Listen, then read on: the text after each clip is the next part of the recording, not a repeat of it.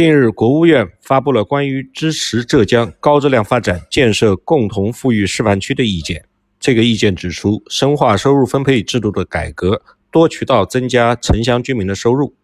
无疑，收入分配是保障和改善民生、推动实现共同富裕的最直接方式。但是，我们还需要从存量和流量两个维度来研究贫富差距的问题，进而找到实现共同富裕的更有效途径。在我们的习惯性思维中，经常混淆了财富分配和收入分配的概念。事实上，两者是有根本的区别的。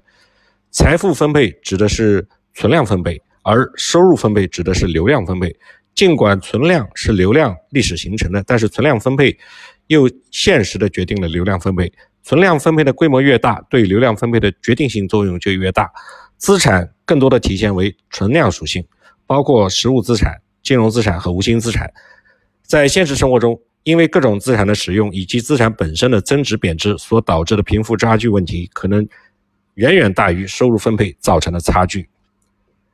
例如，在一九九八年住房市场化改革之前，城乡居民的财富差距并不大，表现为当期货币收入的差距有限。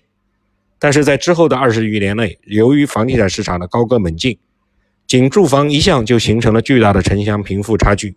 显然，这种财富的增值并非个人努力的结果，而是得益于城乡、城市空间价值的漂移，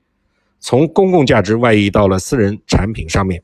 再比如，少数商人通过各种方式廉价获取国有资产经营权或者自然资源开发权，由此形成的财富差距也并非收入分配所造成的，而是利用公共产权制度的漏洞形成了对公共利益的侵占。客观的来说，由于我国发展过程中存在的不均衡特性，和过去相比，城乡居民收入的差距有所扩大。但是如果从存量的分配来考察城乡居民的贫富差距，则远远大于这个比例。事实证明，农民的收入增长再快，也无法赶上城市居民资产增值所导致的财产差距。这意味着，农村人口的市民化仍然面临各类显性或隐性的门槛。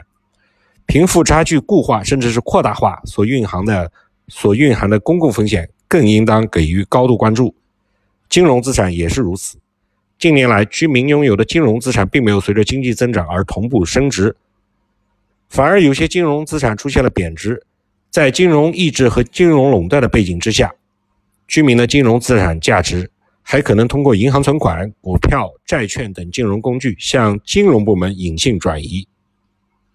其实质是对存量财富的再分配。由于财富再分配机制与现行各种制度之间的隐性关联，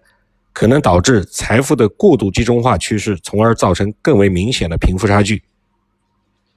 要实现共同富裕目标，仅着眼于流量分配，在这个上面做文章是远远不够的。或者说，只就收入分配的流量维度来讨论分配问题，最终还是难以缩小贫富的差距。甚至可能因为误诊而导致适得其反的结果。相比于流量分配，存量分配的转移和再分配功能所导致的贫富差距是隐性的，不易被觉觉察的，但往往却是决定性的。因此，要进一步保障和改善民生，推动实现共同富裕，必须从存量和流量两个维度的角度来追溯贫富差距的真正根源，并从并注重从户籍、土地、产权、金融等领域的制度改革入手。努力构建更加公平、更加可持续的共同富裕的机制和体制。